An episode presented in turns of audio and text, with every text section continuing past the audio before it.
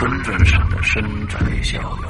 哎，你说，这个世界上有鬼吗？夜幕下的私人旅馆。我杀人了！我杀人了！我杀人了！吃人的泥娃娃。什么东西啊？唯一能够救我的，就是他的人皮。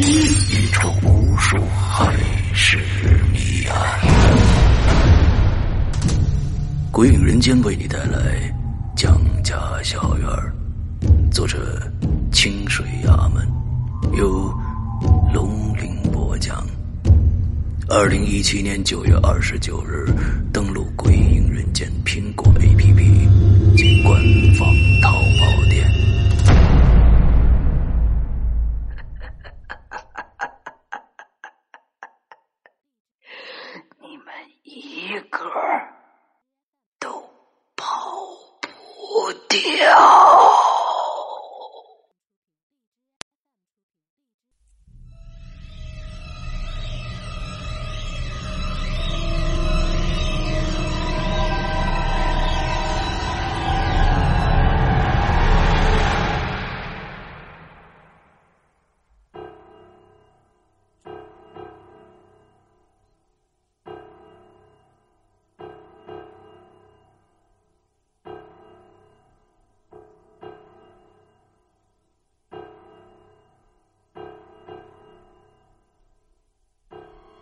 现在，在我面前桌子上，平铺着一张素描，吸引了我全部的注意力。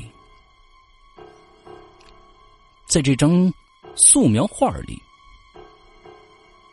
一间狭窄而阴暗的房间里，躺着三具尸体。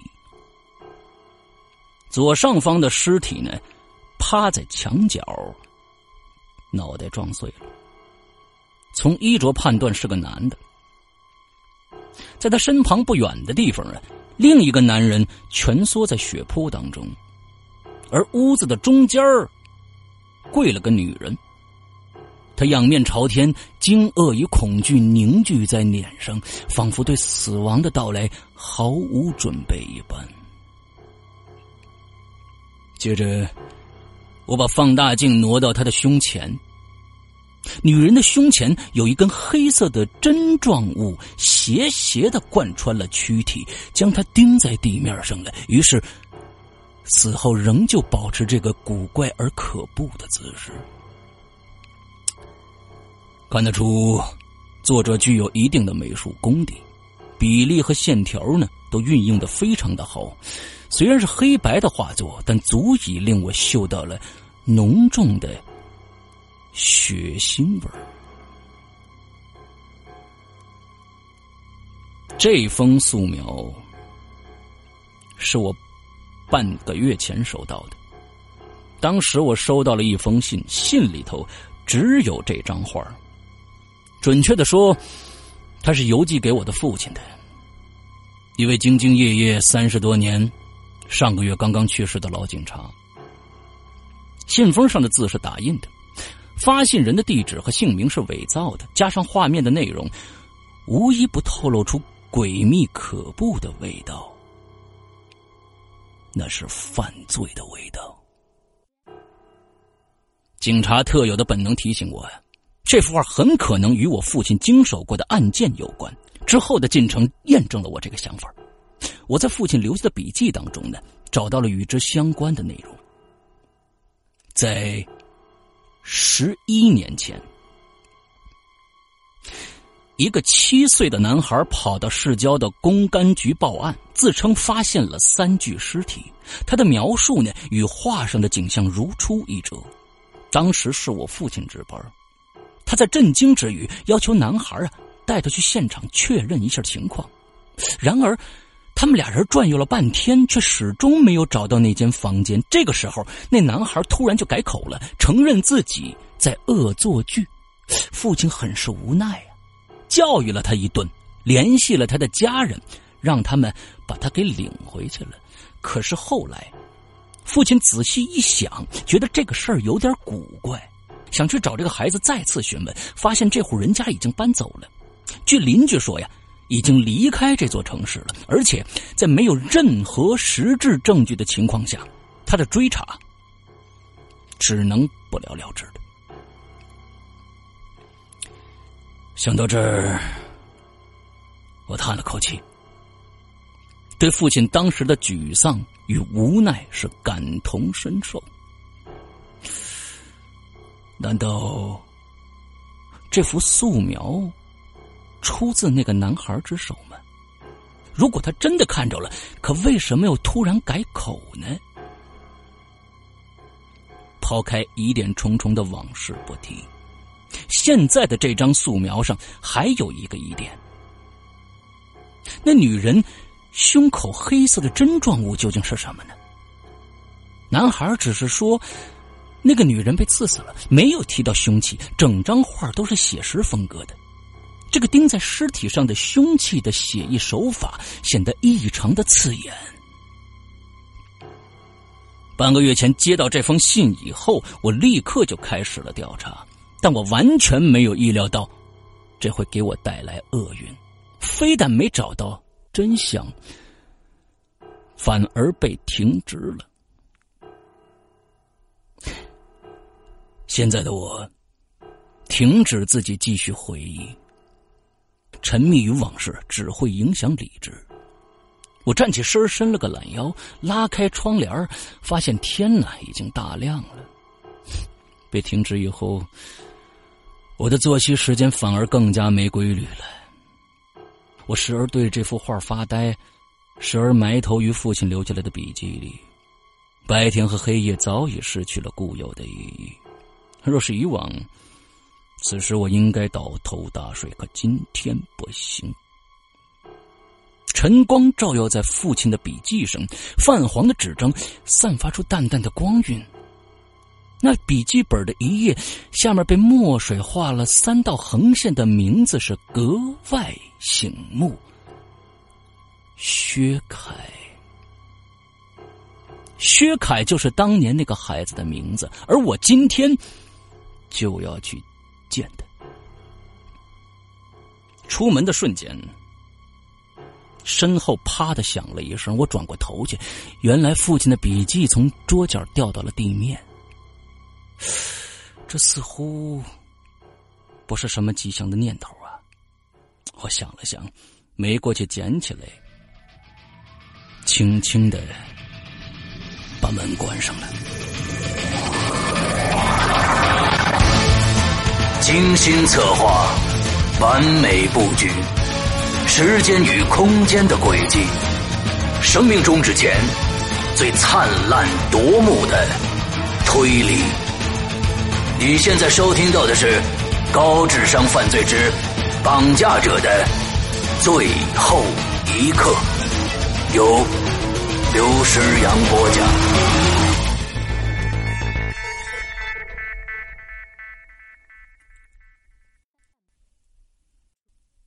我现在要去春野培训中心，那是一所位于郊区的补习学校，因为教学质量很高而颇有名气。我在调查薛凯的行踪的时候，发现呢，他在两个半月前离开了他现在住的城市，参加了春野的夏季强化寄宿班。呵呵，他这前脚回来。我后脚便收到了那张素描，这实在是巧的不可思议呀！走进培训中心，我重温了一下准备好的谈话策略。这可不是我和薛凯第一次见面了，上次他让我吃了大亏，这次我必须得加倍谨慎。而前台接待员苍白的脸色打断了我的思绪：怎么，出什么事了？不不好意思啊，我们今天不办业务了，请您明天再来吧。哦，我是警察，以前和你们主任电话联系过的。刹那间，前台好像松了一口气，与之同时，脸上露出了不加掩饰的恐惧。刚才我们这儿有个学生被绑架了，主任要求不许再接待别人了。现在我带你去吧。我的喉咙突然有些发痒啊。被绑架的学生叫什么名字？薛凯呀。呵 呵我来找薛凯，他却被绑架了。若不是担心被他误解，我真的是很想自嘲的干笑一声啊！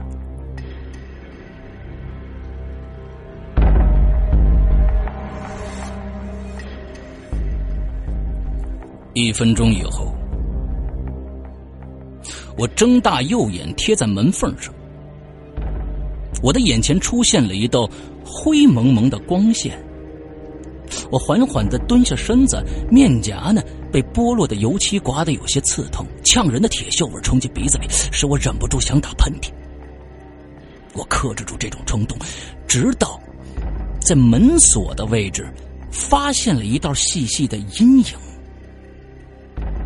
它像是一根针，卡在门缝上。接触到我的呼吸以后，那针轻轻的抖动了一下。我盯着嵌在门板上的密码锁，它的按键锈迹斑斑，刻印的数字呢变得模糊不清。过了半晌，我吐出了一句话：“现在不能拆锁，里边有个触发装置，遇到震动就会爆炸。”我背后的人发出恐惧的叹息。我扭过头来。阴暗狭长的走廊里站着一男两女，两个年轻女孩面无血色看着我，又看了看身边那个西装革履的中年人，那中年男人的脸色呢也很难看。他下意识的摸了摸金属的胸牌，上面印刷着他头衔和姓名：春野培训中心主任吕刚。这该怎么办呢？他控制住自己的情绪，沉声问道。请无关人员先出去避一避吧。这两个女员工听了我的话，顾不得请示主任，转身就跑了。来，不许向别人透露这事儿啊，不然造成任何后果都由你们负责。吕刚严厉的叮嘱着。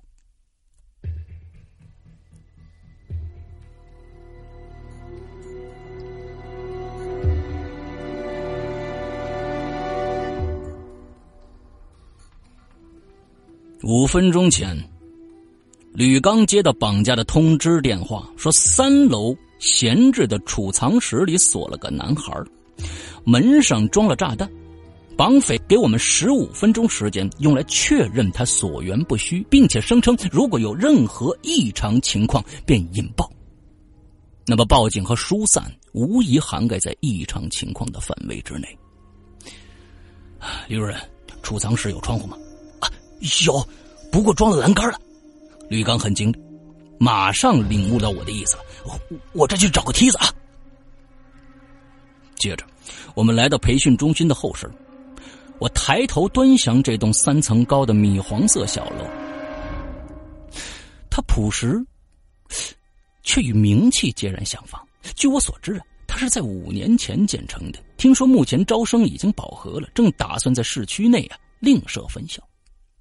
储藏室的窗口啊，在三楼的正中，窗口呢装着手臂粗的铁栏杆，和水泥墙体结成一体。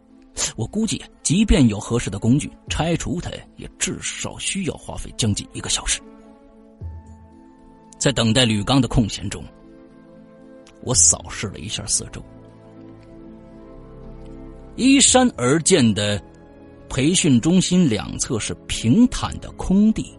没有藏身之处，背后陡峭的山坡上啊，也没有犯人的容身之处。山坡足有五十多米高，顶端呢，立了一座孤零零的砖房，旁边啊停了一辆挖掘机，像是进度中断的工地。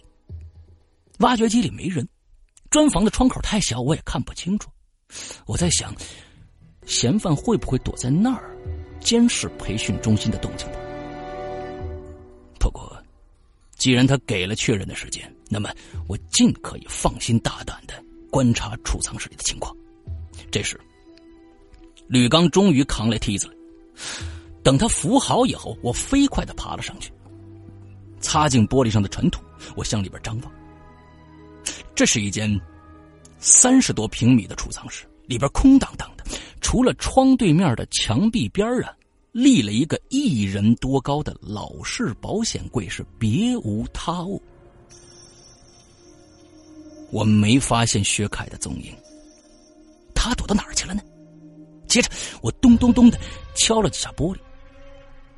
那保险柜的后边啊，伸出了一个脑袋，黑发遮住了整个的额头，是一张苍白的脸孔，两只大眼睛暗淡无光。没错，是薛凯。我第一次见到他，就觉得这个男孩子不容易接近。不是因为他太有个性，而是我根本看不出他的性格来。那不是沉默寡言，是死气沉沉。我来找他，结果却遇到这种意外。我不相信这是巧合，但目前的情况令我无暇深究了。我做了几个手势，示意他躲进保险柜里。这样呢，即使炸弹爆炸，也会降低大部分的杀伤力。可他摇了摇头，接着把脑袋就缩回去了。我明白了，保险柜的门呢，应该是上了锁的，不然呢，他不会仅仅躲在那后边藏身。我用手遮住阳光，仔细的查看大门的内侧，我就发现，在门锁的正上方，有一个烟盒大小的金属匣子。乍看上去啊，和门锁差不多，那根针状的触发装置，应该就是从那儿伸出来的。我曾经怀疑过炸弹的真伪，但那根触针使我不敢冒险。能够想出这种机关的人，没必要造个假炸弹吓唬人。这东西肯定没那么简单。然而，在知道犯人的真实目的之前，一切都只是猜测。这个时候，吕刚举起手机来了：“警察同志，他他他来电话了。”接着，我爬下梯子，接过来。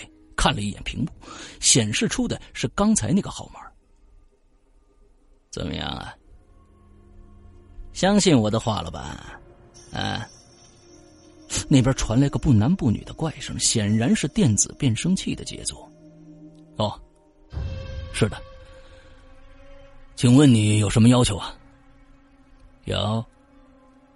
李主任呢？你谁啊？哦。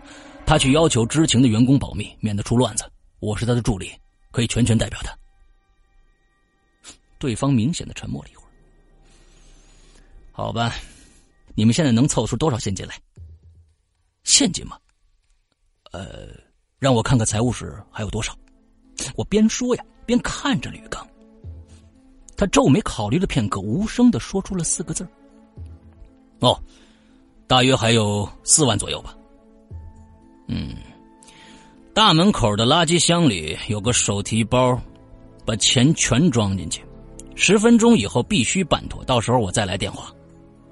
说着，电话就挂了。不，不，警察同志，他不，他穷疯了吗？听罢犯人的要求，吕刚吃惊的问：“不，这钱倒不算多，我是说，不，这太少了呀。”先不管这么多，照他的话做。首先呢，要确保人质的安全。看吕刚匆匆而去，我想起了什么，叫住他了。哎，你们培训中心最近有没有债务纠纷呢？没有啊。接着，我就陷入了沉思。这实施绑架最容易出纰漏的只有两个环节：第一个，安置人质；第二个，收取赎金。他把人质放在了我们的眼皮底下，完美的避免了第一个环节的风险。我相信，如何收取赎金，他自然也早已安排妥当。精心策划的绑架，只为了区区四万块钱，的确是太少了。不过，真相往往隐藏在矛盾中，可惜我目前还无法解释这种矛盾。来到楼下旁边。那个手提箱啊，在垃圾桶的最下边。吕刚一只手呢捏着鼻子，把它给拎出来了。走进财务室，他把箱子往桌子上一扔，吩咐出纳呀，把保险柜里的现金全都装进去。主任，您您这是？你别管了，赶紧装吧，一分不剩啊！这个手提箱不大，外面沾满了污垢，散发出刺鼻的臭味。过了一会儿。吕刚的手机准时的响起来了。钱准备好了吗？冷冰冰的电子音不带丝毫的感情色彩。好，准备好了，告诉我准确的数字。四万一千八百三十二块五，很好。锁上箱子，找一把美工刀，然后啊，去储藏室的门口。我告诉你怎么拆炸弹啊！不对吧？这就可以拆炸弹了吗？对方在耍什么把戏？我给你三分钟，不然我就引爆。一分钟以后，我到达了目的地。哎呦，你身体素质不错呀，平时经常锻炼吧？啊？对方阴森森的笑了几声。现在你把刀片伸进门缝里，自上而下拨开那个触针，记住，动作一定要缓。什什么触针呢？你别装傻了。我知道你现在发现那个东西了，不然那帮傻瓜在撞门的时候早就触发了。这个触针在受到横向力的时候才会引起爆炸，只要你拨动的准确，就平安无事。我的大脑在急速的思考啊，他说的这种设计方式的确存在，但为什么在没有收到赎金前便告诉我拆除的方式呢？这。这会不会是一个陷阱呢？哎，我要是想炸死这男孩，用不着借你的手啊。对方好像察觉到我的疑虑了。至于别的问题，我没有回答的义务。这样吧，我倒数十个数，帮你下个决心，好吗？接着，他就开始数起来了。在机械的倒数声中，我。闭上了双眼，拇指在四根手指上急速的滑动着。面临逻辑无法解决的局面，就得靠直觉了。我永远不会束手待毙。当他倒数到三的时候，我把刀子插进了门缝，迅速而稳定的滑下去。刀刃与触针接触以后，在一片死寂中，我听到那针落在了地上，果然没爆炸。然后，我吁出一口气。不过，我突然听到了一阵滴答滴哒的声音，那可是计时器的特有声响。好了，咱们现在可以谈谈交付赎金的问题了。对方不紧不慢的说着。请在半个小时以内提出十公斤重的一元硬币来。培训中心的开户行就在附近呢，我认为这个要求不算难为你们吧？嗯？你是要我对柜员说给我称十公斤一元的硬币吗？好吧，一千六百五十块一元的硬币，明白了吗？明白了。接下来，吕刚去了银行。二十分钟后回来了，手里抱了个枕头大小的布袋，身后啊还跟了三个男人。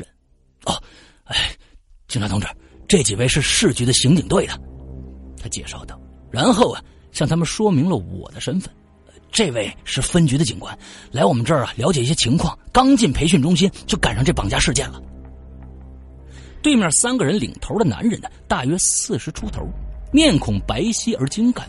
他疑惑的看着我：“你是分局哪个部门的呀？”“哦，刑警队的。”“情况特殊，你出示一下证件吧。”说话间，他亮出了自己的警光证。照片上的他呢，冷冷的凝视着我，姓名栏印着一个囚禁的名字：杨森。这个人我知道。他是处理绑架案的专家，从未失手过。我略带尴尬的笑了笑，哼，对不起啊，我没带证件。你外出调查居然不带证件呢？啊？啊？因为证件在我们队长那儿呢。你到底怎么回事啊？解释一下。此话一出口啊，另外两个警察已经散开了，三个人形成了犄角之势，似乎已经把我当成嫌疑犯了。吕刚站在他们身后，神情惊愕，被这突如其来的变化搞得是不知所措呀。